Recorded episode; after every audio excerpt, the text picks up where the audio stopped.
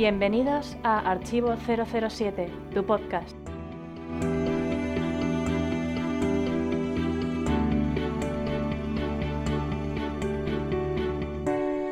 Bienvenidos al podcast 094 de Archivo 007. Soy Alberto Bon y tengo el placer de presentar el podcast junto a Mariano 007. Bienvenido. Hola, buenas. Hacía ya un año que no hacíamos un podcast juntos y eso no podía continuar. ¿Con ganas de comenzar? Sí, sí, claro. Pero hacía tanto tiempo ya. Sí, sí, un año. Lo he mirado y hacía bastante ya que no estábamos juntos. Bueno, pues sin más, pasamos a las opiniones del mes. Opiniones de los oyentes.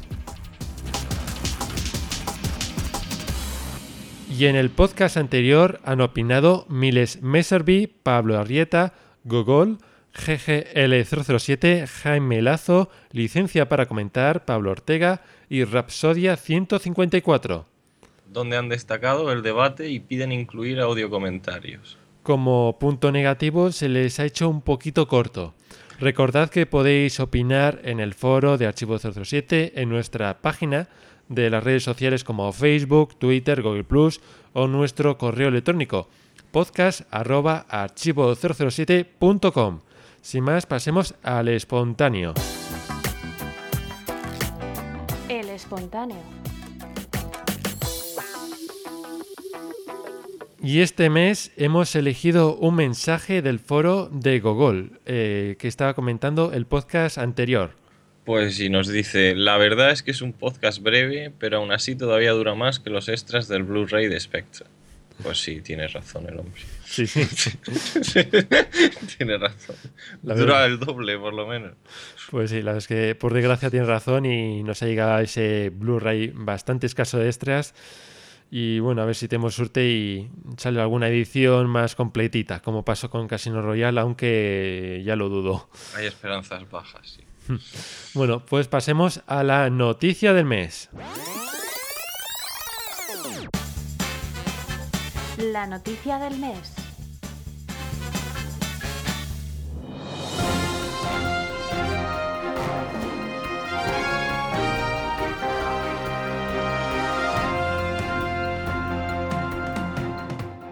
Archivo 007 es la causa de los reducidos extras de Spectre. Los productores han reconocido en una reciente rueda de prensa que el Club Archivo 007 les obligó a sacar la versión doméstica de la película sin apenas extras. Barbara Broccoli comentó, teníamos varias horas de extras eh, con escenas eliminadas, documentales y mucho contenido de la película de Spectre que ocupaban dos discos Blu-ray pero recibimos una fuerte presión del Club de Archivo 007 donde nos obligaban a sacar un contenido reducido para así poder proporcionar esta información en su revista. Los productores se negaron a contestar porque un simple club de fans pudo amenazarles, aunque fuentes cercanas informan que la policía está investigando el asunto. Por su parte, Joan, el fundador del club, se ha negado a dar ningún tipo de explicación. Es la noticia más importante del mes pero tenemos más noticias.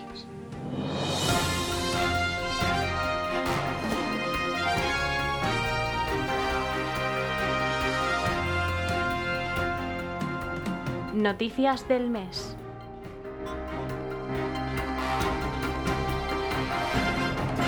Y empezamos con las noticias, pero no muy alegres, ya que nos deja uno de los padres de la serie Bond. Este jueves 10 de marzo ha fallecido en su casa de Londres el decorador y diseñador Sir Ken Adam. Nació en Alemania en 1921. Con la llegada del nazismo en los años 30, la familia Adam se fue de a Londres, donde Ken estudiaría arquitectura. Durante la Segunda Guerra Mundial, Adam fue uno de los únicos tres pilotos de la RAF nacidos en Alemania. El otro fue su, otro fue su hermano. Tras la guerra, Ken Adam entró en la industria del cine y consiguió pequeños trabajos en películas como La Vuelta al Mundo en 80 días, Ben Hur y siete películas Bond llevan su inolvidable firma desde Doctor No hasta Monraker. Pues, ¿qué decir de este hombre? era un artista con mayúsculas, no, lo siguiente. Ver una película en la que ha participado él, como Doctor No, eh, Goldfinger, Monraker, o solo se vi dos veces con ese, ese meme que suele aparecer en internet de yo he construido un volcán, ¿qué has hecho tú hoy? Eh, no para, bueno, es, se, nota que era un artista y gracias al éxito de Bond, pues el éxito de Bond tiene mucho que agradecer eh, a este personaje, a esta persona, porque sin duda eh, es uno de los uno de los puntos más claves de la saga de James Bond, ¿no crees? Oh, sí, sin duda, si tuvieras que señalar a un, par de personas y decir que, han sido importantes para la saga Bond, que nada estaría, seguro. Y, me atrevo a decir que sin que nada a lo mejor no, no estaríamos hablando hoy, hoy día de James Bond. También me atrevo a decir. Le dio, le dio ese toque tan característico. Ah, era algo que no, una base dentro de un volcán, pues había miles de pelis de euroespías o, pelis de Alfred de, de, espionaje también, pero no con ese toque cómic y flamboyante. Hmm. Le dio ese le dio personalidad a las películas, en parte. También recuerdo su participación en Teléfono Rojo Volamos hacia Moscú, ah, donde la sala circular es 100% Ken Adams. total, sí, total. Ahí se ve que hizo también muy buen trabajo y bueno, en todos los trabajos que ha hecho en la saga Bond llaman mucha atención y son inolvidables. Y Hace desde poco... luego se, se, distingue sin saber quién lo ha hecho, sabes si es una si lo ha hecho un set que nada, no, no, se distingue. Hace poco me compré el libro de diseños de 007, que está muy, bastante buen precio, que es bastante grande, con ilustraciones de todas las películas de Bond, que merece mucho la pena y la verdad es que viendo su trabajo, sin duda eh, se veía que sabía lo que hacía. Era muy bueno. Y por desgracia seguimos con más malas noticias, ya que George Martin, el quinto Beater, nos dejaba. Sí, eh, es que también ha participado bastante en la saga de James Bond. Y bueno, no vamos a hablar mucho de él porque hoy tenemos la biografía dedicada a esta persona, porque nos la habían pedido por el foro. Y bueno, si alguna vez queréis también biografías de alguna persona en concreto, pues recordad que lo podéis pedir, pero bueno, sin duda pues le echaremos de menos a este quinto Beatle. Y por la parte de Bond, pues sobre todo por hacer esa banda sonora, no llegaba a la altura de John Barry, pero bueno, digamos que estaba bien. Sí, no, y gracias a él tuvimos ese temazo, que es el de Vive, deja morir, que tuvo una nominación al Oscar y bueno, es un tema de los mejores temas de la saga, ¿no crees? Sí, sí, totalmente. Aparte del tema, como bien dices, la, banda sonora no es mala en absoluto. Hmm. De hecho, le da mucha personalidad a la película. Exacto. Bueno, y pasamos a otro fallecimiento. Joder. Tenemos un mes completito. Es el de Jim Clark. Muere a los 84 años y fue eh, un editor de cine británico con más de 40 películas a sus espaldas.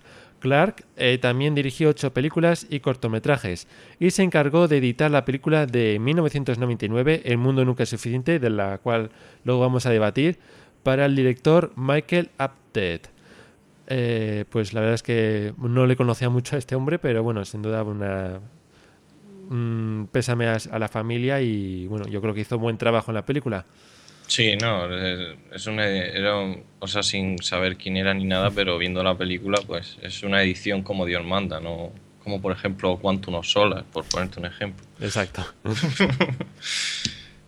y hemos localizado a Piers Brosnan en Madrid, ya que está rodando un anuncio, y este mes Piers Brosnan nos sorprendía a todos publicando en su cuenta de Facebook e Instagram dos sugerentes fotos desde allí la primera foto aparece en su hotel de Madrid y la segunda en el Prado.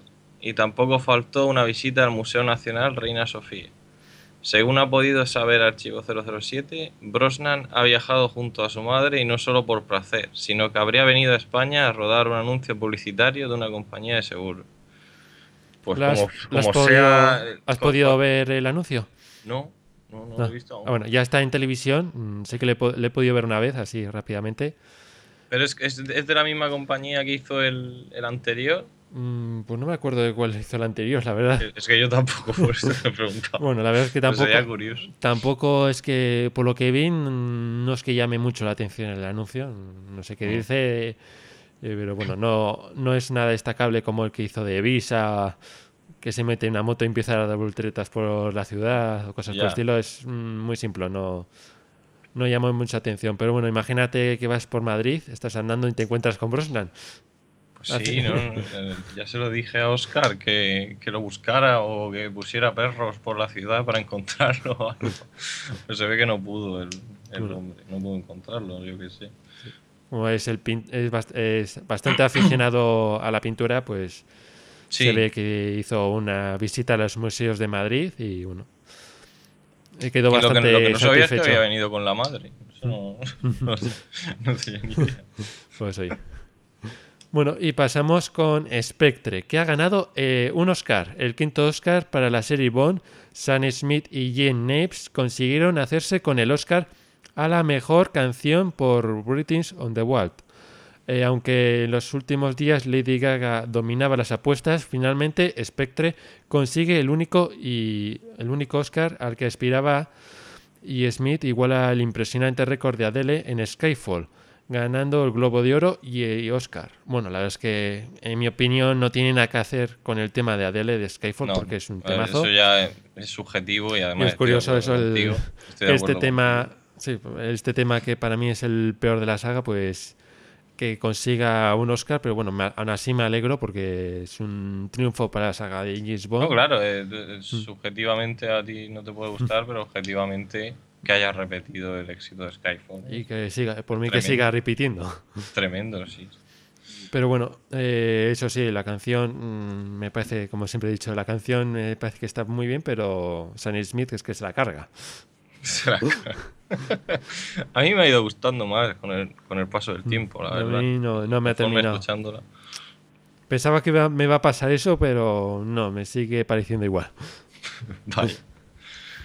Bueno, y seguimos con que Archivo 007 estará presente en la primera edición de Santander Alternativo, una feria de ocio organizada por el diario Montañés que girará en torno a cómics, videojuegos, literatura, cine y televisión.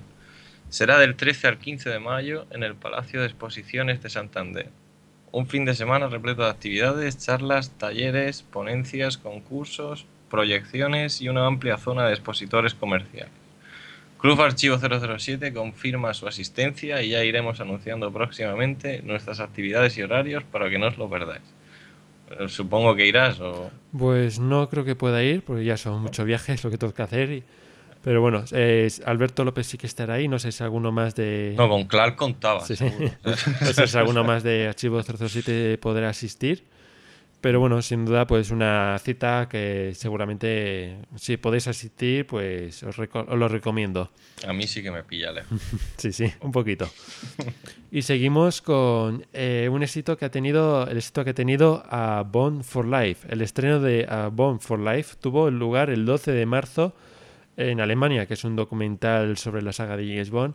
Y tras 17 meses de rodaje por toda Europa, Benjamin Lin ha conseguido organizar su estreno a favor de UNICEF y su labor en Siria. Según nos informa el propio Benjamin Lin, la cifra recaudada por para UNICEF fue de 2.500 euros. Pues felicidades por este documental y ojalá podamos verlo en un futuro, ¿no crees? Sí, no, ojalá podamos verlo pronto. Eh, entrevistaba a muchos miembros que han trabajado en la saga James Bond y puede contar anécdotas muy interesantes. Así que a ver si podemos a, a DVD aquí a. España no creo que llegue. No, pero bueno, a ver si en otros en otras formas pues podemos Sí, de eh, todas formas. poder verle. bueno, pues sin más vamos a pasar ya a las novedades de Archivo 007, pero antes escuchemos la promo. El mundo está en peligro. ¿Quién podrá salvarnos? Llamemos a Batman, Un hombre vestido de cuero negro, no. Mejor. no. Eh, pues a Superman. Venga, que se viene de otro planeta, no, no me fío. Pues entonces a quién llamamos. Pues el que lleva más de 50 años salvando al mundo, James Bond. Te esperamos en archivo007.com, la mejor web de James Bond en español.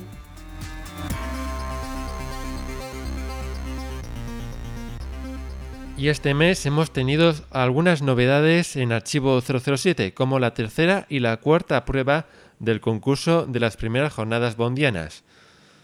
Buena forma para, para entrenar de cara a la convención. Correcto. O para las siguientes jornadas que ya están muy, muy cerca. También. También tenemos la charla de la CometCon 2016, Realidad o Ficción, que la hizo Clark, si no me equivoco. Correcto. Muy buena charla, creo. Eh, creo que es la de... Sí, la, la- es verdad, la he visto. La del virus Omega y todo eso. Cierto, sí. Bueno, también tenemos eh, NAS.fm 216 preguntas. A ver si tenéis cualquier duda sobre James Bond o sobre Archivo 007, no dudéis en preguntarnos. Y para socios, eh, Archivo 007 estuvo allí, la, el sexto, bueno, Sí, el sexto vídeo de... sexto vídeo, Galería Nacional. Bueno, sí, también hecho por Alberto López y bueno, a ver si... yo- está muy interesante, así que si Ese sois no lo- socios... sí que no lo he visto. Bueno, pues si sois socios, eh, os animo a que entréis en la oficina del MI6 y lo veáis, porque está muy bien. Y se ve bastante rapidito, así que no tardáis mucho. Bueno, pues sin más vamos a pasar a la biografía del mes, George Martin, que le vamos a conocer un poquillo más, ya que nos han pedido esta bio- biografía, pues la vamos a hacer, porque en principio la vamos a dejar de hacer, las biografías, pero recordad que si queréis que hagamos alguna más, solamente lo tenéis que pedir a través de cualquier forma de contacto como Facebook, redes sociales o como queráis. Pues sin más, la biografía del mes y después el debate. Biografía del mes.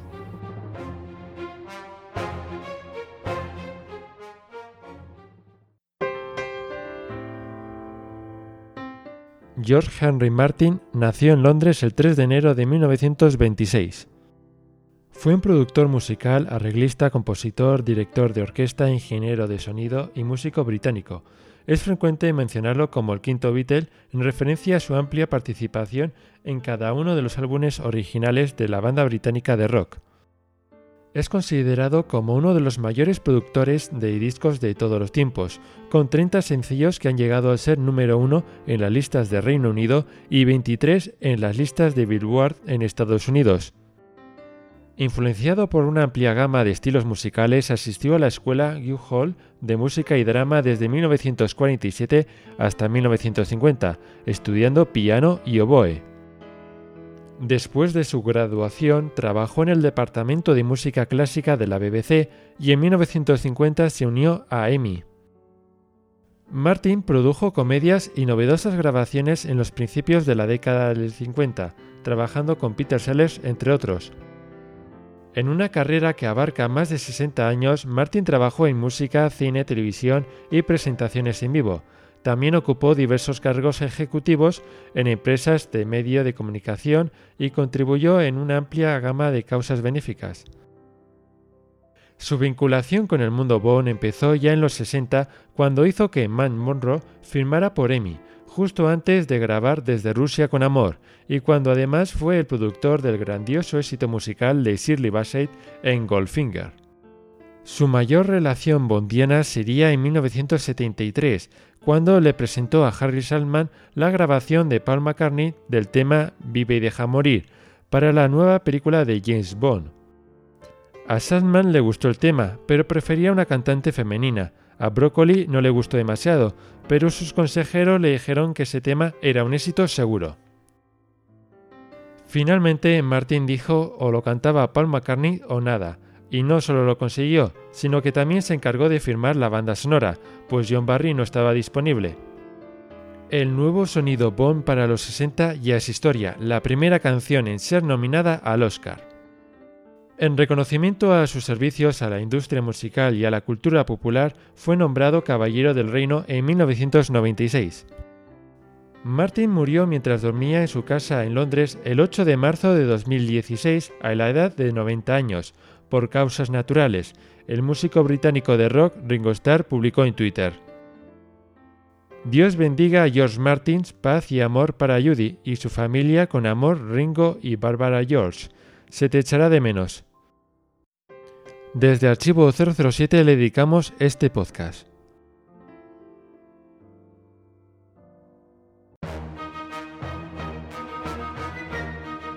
Atención a todas las unidades. Atención. El debate comenzará en 3, 2, 1. Y seguimos con el podcast.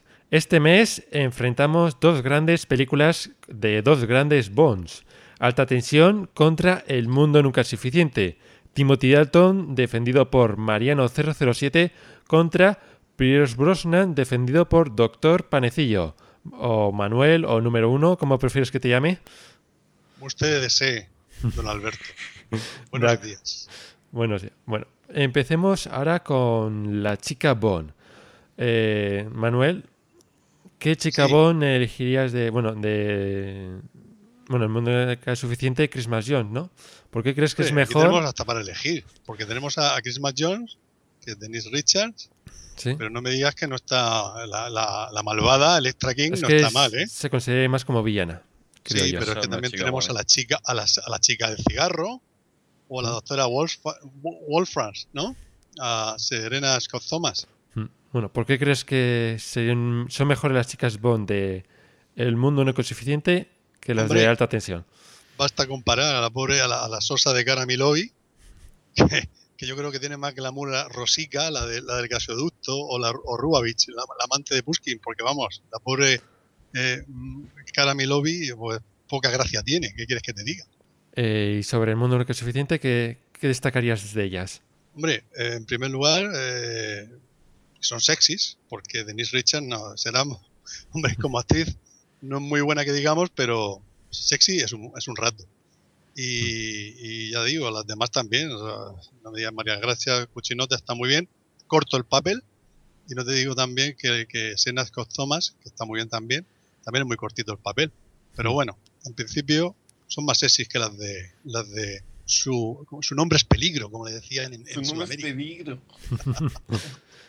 Bueno, eh, Mariano, eh, ¿por qué cree usted que las chicas de alta tensión son superiores? Mm, De hecho, no lo creo. Creo que en el único apartado en el que puede ganarle el mundo nunca suficiente es en este, en Chica Bond. Hmm. Porque la verdad es que en alta tensión hay, hay solo, solo en realidad.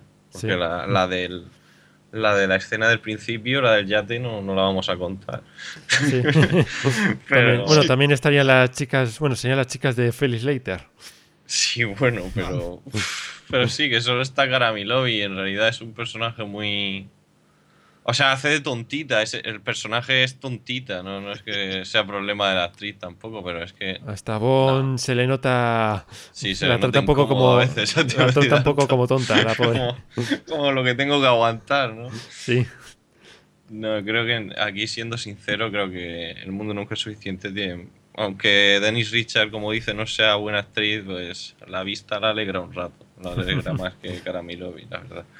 Bueno.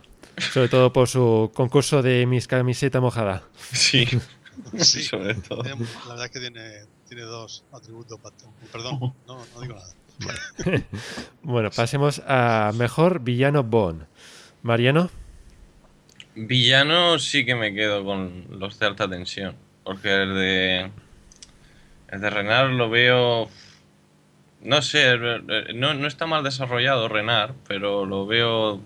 Lo, lo veo muy soso, poco característico, solo lo de la bala. Sin embargo, en, en- en alta tensión está. Está Pushkin, o sea, perdón, está Costco, que no es. Pushkin no, Pushkin no, pobre, pobre hombre. Está Costco, que es como.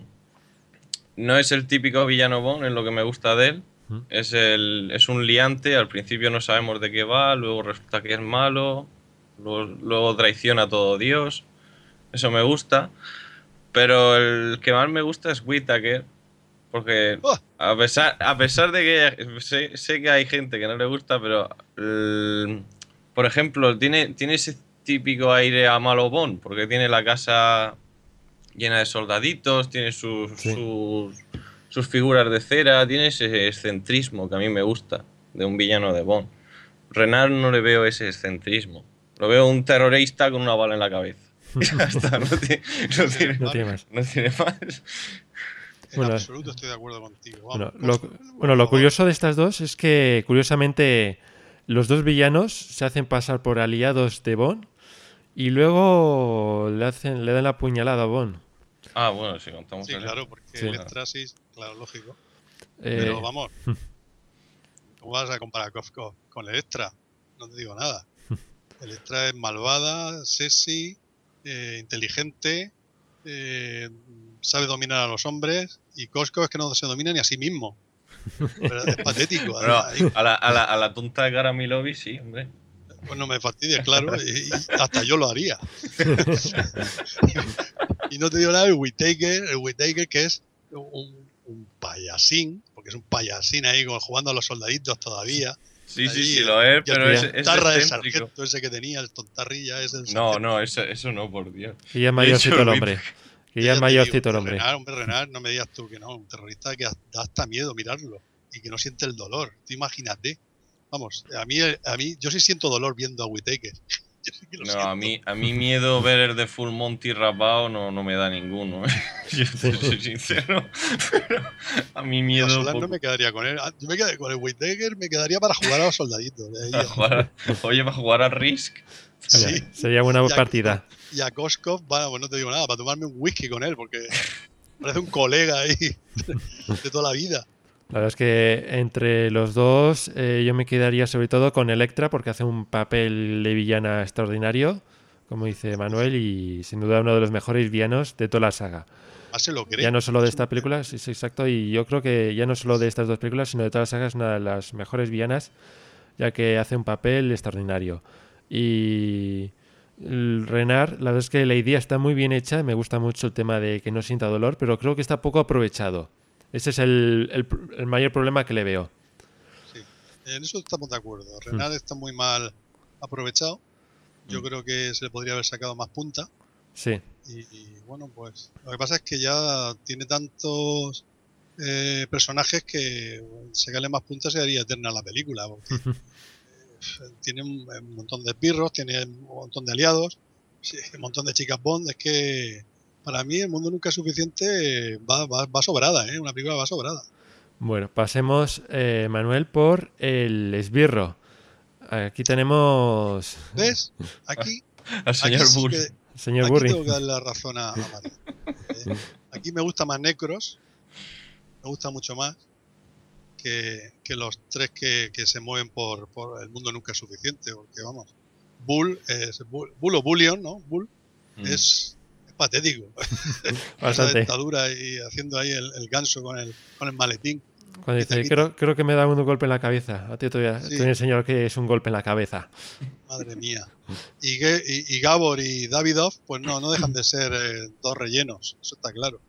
Eh, para mí, Necros llena la pantalla, es un buen villano, es a la altura de Stamper o, o un villano que hace muy bien su papel de, de- de, digamos, de, de esbirro, eh, escolta, si quieres llamarlo así, guardaespaldas. Y a mí me gusta mucho Necros, las cosas como sean. es que yo también destacaría a él, sobre todo por la escena del principio, cuando se disfraza de lechero y, Ah, sí, bueno, sí. digamos que la lía parda eh, en la casa del, del Y, servicio la británico. escena- y a mí la escena también del, del, del avión está muy bien. Sí, también. O sea, está Sí. ahí en el aire está muy bien. Mariano. Creo que ya te han hecho el trabajo. Po- po- poco más que añadir, la verdad. Hay que comparar a Necro con, con cualquiera de los de los tres inútiles que salen en el mundo nunca es suficiente.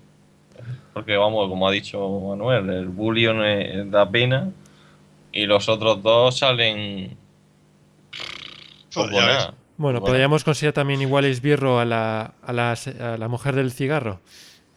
Eh, sí, sí, la, chi- la chica del cigarro. Pues Sí. bueno, lo que pasa es que, que No sé. es vista y no vista. Sí. Que Sí, bueno. también. Ese. Otra que también está muy mal aprovechada. Bueno, ¿algo más que comentar, Mariano, sobre esbirros? No, sim- simplemente que me. eh, Necros sí que sí que acojona un poco, porque es así alto, es, es, es frío, no sé qué, y sobre todo, como has dicho, en la escena de que va disfrazado de lechero, cuando lo vemos en acción. Sobre todo eh, sí. impresiona mucho porque de repente está el lechero y después se quita, se disfraza luego de médico. Sí, Médico, sí. sí, sí. Está todo pensado. Muy buena escena. Bueno, pasamos ahora al mejor aliado Bond. Mariano. Pues. ¿Quién elegirías de- Aquí está reñida. Aquí está muy reñida, ¿eh? Porque. que tú tienes para elegir, Mariano. Tienes a... no, yo estoy pensando en Pushkin. No, Pero también tienes a- a este hombre que salía como Mu- Mujahideen, es decir, Mujahideen. Ah, sí, bueno, sí hay varios. Kamsa Y Ras, el- ¿no? el- sí, Sí. alcanza Kamran Shah, ¿no? Creo Shah y el Sanders. Sí, También. Sanders Sanders también. también. Sí. Y Felix Leiter. No, Fairy Lady, este Fairy Lady vamos a olvidarlo. Fairy Lady vamos a olvidarlo. ¿Algo que destaca sobre ellos o...? Bueno, el- yo el que más destacaría de esta es Pushkin, porque mm, el personaje me gusta mucho, está interpretado por, por un buen actor y además eh, da la sensación en la escena del en la escena del hotel de Tánger, Sí, cuando se encuentra con Bond, da, da la sensación entre ellos de que ya han tenido un encuentro antes, sabe quiénes son y eso y le añade mucho dramatismo a la escena. Esa escena Y- es muy buena. Sí. Y, Yo a- sí- y sí, está llevada sí, por dos muy buenos actores Sí. y, y además eh, se nota que pues que a, a pesar de que el personaje que iba iba a estar el general Gogol creo Sí, y creo que hubiera impactado más ver al general Gogol enfrentado pero estaba ya el hombre muy mayor. Pero el John Rhys Davis creo que lo, lo hace muy bien como Sí, la verdad es que el- yo creo que se ve bastante, se habría visto bastante bien a Gogol en ese papel. Yo creo que Mm. el papel se hizo principalmente para él, pero al final lo tuvieron que adaptar a otro personaje y yo creo que eso se nota. Eh, Es muy, lo hizo muy bien el actor y hace un muy buen papel, pero se echa de menos a, a Gogol, como dices. Sí. Sí. Manuel, Yo estoy de acuerdo, lo que pasa es que, ojo, que, que no te pierdas de vista el, el gran aliado por antonomasia de Bond, eh, Zukovsky. Hmm. ¿eh? Que Robin Contrain lo hace fenomenal. Ya lo vimos en GoldenEye, fíjate, aquí rescatado en, en El Mundo Nunca es Suficiente, hace un papelón. ¿eh? Y a mí me gusta mucho Robin Contrain como Mm. actor. Y Destacar- también, eh, destacar, por si ejemplo, cuando su como muerte. aliado a Robinson, Mm. pues también lo tomamos como aliado a, Sí. Robin- a- a Colin Salmon. Es Destacar su muerte porque está muy bien interpretado cuando coge el, su bastón para apuntar a Sí. Bond y, y al final le libera, pues le hace un guiño en el ojo, con el ojo. La verdad es que es un personaje bastante carismático y en esta Muy película entrañable también. sí, muy entrañable y lo hace muy bien. ¿Algo más, eh, Manuel? Yo creo que aquí están un poco a la par, Pushkin con Zukovsky, curiosamente los dos rusos, fíjate. Pero eh, yo a mí me inclino más por Zukovsky porque, bueno, por aquello de la continuidad en el papel. Si Pushkin hubiera sido después, el, el, digamos, hubiese, hubiese tenido continuidad en otras películas de la saga, a lo mejor eh, hubiera cogido igual de peso que, que Zukovsky. Mm, Pero- Yo también me quedo con Zukovsky, me gusta más ese personaje. Bueno, pasamos ahora a la mejor escena de acción. Manuel, ¿qué escena de acción elegirías del mundo nunca Oh. es suficiente y por qué? Mira, yo sinceramente el, el mundo nunca es suficiente no es que se destaque por, por grandes escenas de acción, excepto para mí la precréditos. Hmm. Para mí la escena por, por antonomasia de, de la película es la escena precréditos, tanto el, el trocito de Bilbao como después ya el- en Londres en la persecución por el Támesis, que la veo una, una gran escena de, de acción con todos los ingredientes de Bond, todos, lo que quieras desde hasta la, desde, desde la chica, pasando por el, el armamento, por los inventos, el bote de Q, lógicamente, eh, los escenarios, porque la localización de Londres es, es magnífica. Sí, Para mí la escena de acción es la de precréditos. Luego tenemos la de, la de Suiza, bueno, pues sí, una, una persecución, eh, los párajos. eh, y, y luego lo del tema también de, de la, quizá, bueno, sí, la fábrica de caviar. Pero bueno, yo me, me quedo con la, con la escena precréditos. bueno. Eh, Mariano, ¿qué escena elegirías de alta tensión? Pues Mm. a, a mí me pasa al revés que Manuel, no sé con cuál quedarme de tanta tensión, la verdad. Bueno, la del, la del teaser está muy bien, encima del jeep. La, la persecución con el Aston Martin me encanta, porque es una es como una actualización del Aston Martin de B5, es como Sí. un Aston Martin moderno, es una persecución es muy parecida. Eh, la de Afganistán también es espectacular, desde que empiezan llegando los aliados de él hasta que acaban peleando en el avión. Pues si me tengo que quedar con una, me quedo como con la de Afganistán, porque empieza en tierra, acaba peleando en el avión y, y todo grabado de verdad, sin, CGI ni, ni mierdas de estas de ahora. O sea, es, le, le da el doble de mérito a la escena. Pero reconozco que la- el, el teaser del mundo no fue suficiente con el Q-Boat eh, está muy bien también. Bueno, ¿eh? pero el de alta tensión no tiene mucho que envidiar porque no, es no muy, tiene, bueno, no, muy tampoco bueno. tiene mucho que envidiarle. No, no, eh, alta tensión tiene, bueno, escena de Gibraltar. Sí. eh, fíjate también cuando rescatan a Koskov también. Fíjate la escena ahí en, el, en la sede esa del MI6, en el campo. Ah, sí, lo, lo que hemos comentado, sí, es verdad, lo, de, lo del lechero. La verdad es que, en mi opinión, las dos tienen muy buenas escenas de acción, pero sobre todo de alta tensión. Pues lo que has comentado, el teaser y la persecución de coches. Curiosamente, las dos tienen muy buen teaser Sí. y tienen una pequeña batalla de coches con inventos que al final acaban los dos destruidos. Sí, De una forma o sí. de otra, pero La escena de la fábrica de caviar. Pero también, ahí ves, la veo un poco, igual que te digo que la de precréditos eh, está muy bien, la, del, la escena de la fábrica de caviar la veo un poco enrevesada. Hmm. Y, y la última, la escena del clímax, el final con el submarino, tampoco me, me vamos, me, me atrae Y muchísimo. La, la escena del caviar tiene un, eh, un error de récord importante. Perdona, perdona. ¿cuál? Que la, la escena de, del caviar tiene un error de récord. Aparece Pierce Brosnan con una pistola y en otra escena aparece con una Ah, ametralladora. sí, cierto. y luego vuelve a salir con una pistola disparando. Es que es que no se decidía el hombre con... No sí. se decidía el hombre. Bueno, eh, y ahora vamos a pasar por el mejor invento. Manuel, ¿qué invento elegirías del mundo nunca es suficiente? Yo qué quieres que te diga, me quedo con el bote de Q. El bote de Q. Pues sí, la el verdad es bote que de Q, sí, porque lo demás, pues sí, está más, no sé, creo que también... Creo que pudiste ver el bote de Q en la exposición... Claro, eh, de Bonnie Motion, decía, eh, en- ahí en Bonnie Motion, ¿no? en Londres. Sí. Bueno, estuvimos en, en Southampton, ¿no? en Voló. Nosotros no, vimos, no la vimos en Londres, la, Londres, la vimos, la vimos, la vimos en, vamos, eh, era espectacular el bote. Todo el mundo se quería hacer una foto con el, con el bote de Q. Y la verdad es que para mí es el invento de, la película. El hombre tiene su el tema del, del, del eh, globo este que se, que se abre cuando te cae la nieve. Sí, Sí, todo eso está muy bien el abrigo. la- las gafas de las gafas que nos vendrían fenomenal para ver ciertas cosas las gafas de, de Bond ¿eh? Pero me quedo con la me quedo con el bote Mm, duda, yo también pude hacer una foto con ese bote y sin duda espectacular ese vehículo. sí, sí. Eh, Mariano, ¿qué invento elegirías de alta la- tensión? La funda del chelo, ¿vale? O- Sí, sí. Podría valer. No, a mí, a mí me gusta mucho el V8, pero el, el Q-Boat es más. Lo veo ya más característico, más icono. O sea, más. Yo me quedaría también con el barco de Q. Ser honesto. Bueno, Tiene, tiene más cosas, es más espectacular. Tiene un diseño más bonito. eh, Mariano, mm, pasemos a la, r- bueno, al punto final del debate.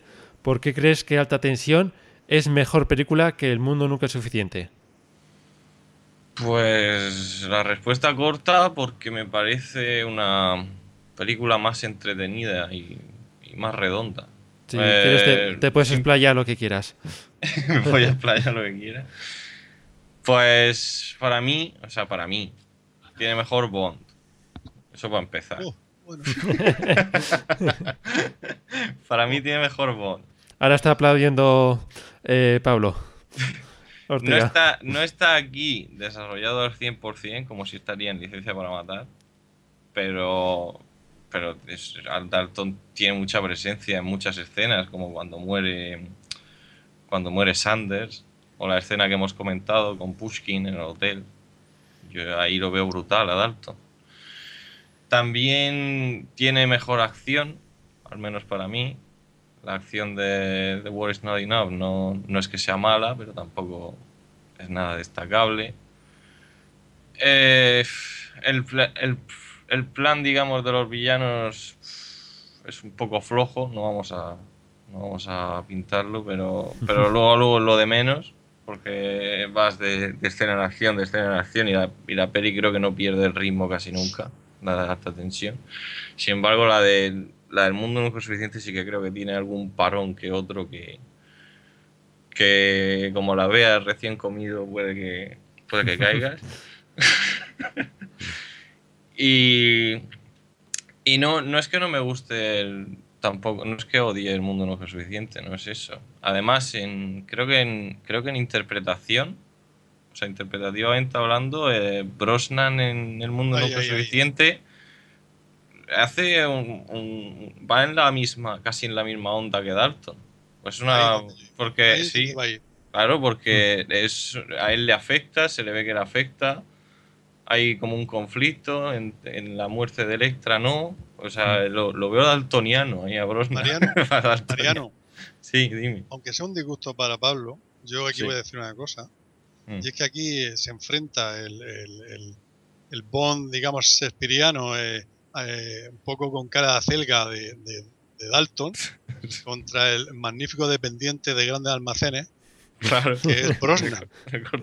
que vamos, son los dos, porque vamos a decir. Pero sí que es verdad que Brosnan está en su culmen como, como Bond, como C07, y sí que eh, tiene más eh, registro, en este caso, eh, mm, trágico, si hay que llamarlo así, serio, que las anteriores películas y por supuesto más que muere, muere, otro día, eso ya que es una payasada. Pero bueno, volviendo a. yo creo que, no, estoy de acuerdo contigo porque sí que me gusta mucho esa. Mariano mm. tiene todas las características de ingredientes de una película Bond. Tiene buena acción.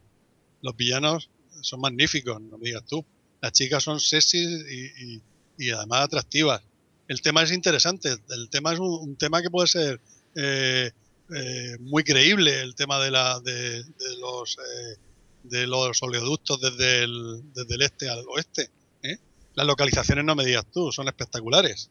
Entonces, para mí, eh, defender el mundo nunca es suficiente es fácil en este caso. Aparte, también te diría que tiene unos magníficos diálogos y unas frases que yo podemos considerar lapidarias y muy icónicas de, de, la saga Bond. No me digas tú que el yo nunca fallo. Sí, esa es la que yo estaba pensando. Aunque, aunque también es copia de, Doctor No. Doctor No lo dice de otra forma también. ¿eh? ¿Eh? el I Never Miss, pero también tiene una, una, bueno, no nos olvidemos que es la última película de Q, ¿eh? y aquella frase de que eh, siempre ten dos cosas en cuenta. tuvo, una gran sangrar y, y un plan de escape, ¿no? Tuvo una gran despedida. Sí, por supuesto. Y luego también el diálogo entre Electra y Bond, que son, cada, son dos, dos grandes actores eh, y, un buen guion. Ahí se nota también la mano de, los dos, de Purvis y, White, ¿no? Que era su primera intervención, ¿no? O la frase famosa de ¿para qué vivir si no puedes sentirte vivo? de Sophie Marceau. Y por cierto, algo que siempre se nos olvida comentar, la banda sonora eh, Mariano. Eh, aquí ya sí que no. Aquí no, aquí, aquí, aquí la verdad es que ver John, Barry, John, Barry es. John Barry y David Arnold, que eliges Mariano. John es que John Barry aquí se despidió a lo grande. Claro, a lo grande. a, lo grande. Barry, además, ¿qué podemos decir? Aquí el, discípulo es Arnold. Eh, el maestro es Barry. Entonces, y además, su, acuérdate su cameo, ¿eh? Al final, ¿eh? Sí, sí de director de orquesta. Sí, hace un pequeño cameo. Entonces, eh, Manuel, ¿no puedes defender esa banda sonora? Sí, a mí la banda sonora de, de, de, Mundo Nunca Televisión es, ah. es, excepcional. A mí me encanta. Aparte que también tiene dos, dos o tres temas de, los Pretenders que están muy bien. Mm. Eh, la verdad es que es una, es una gran banda sonora.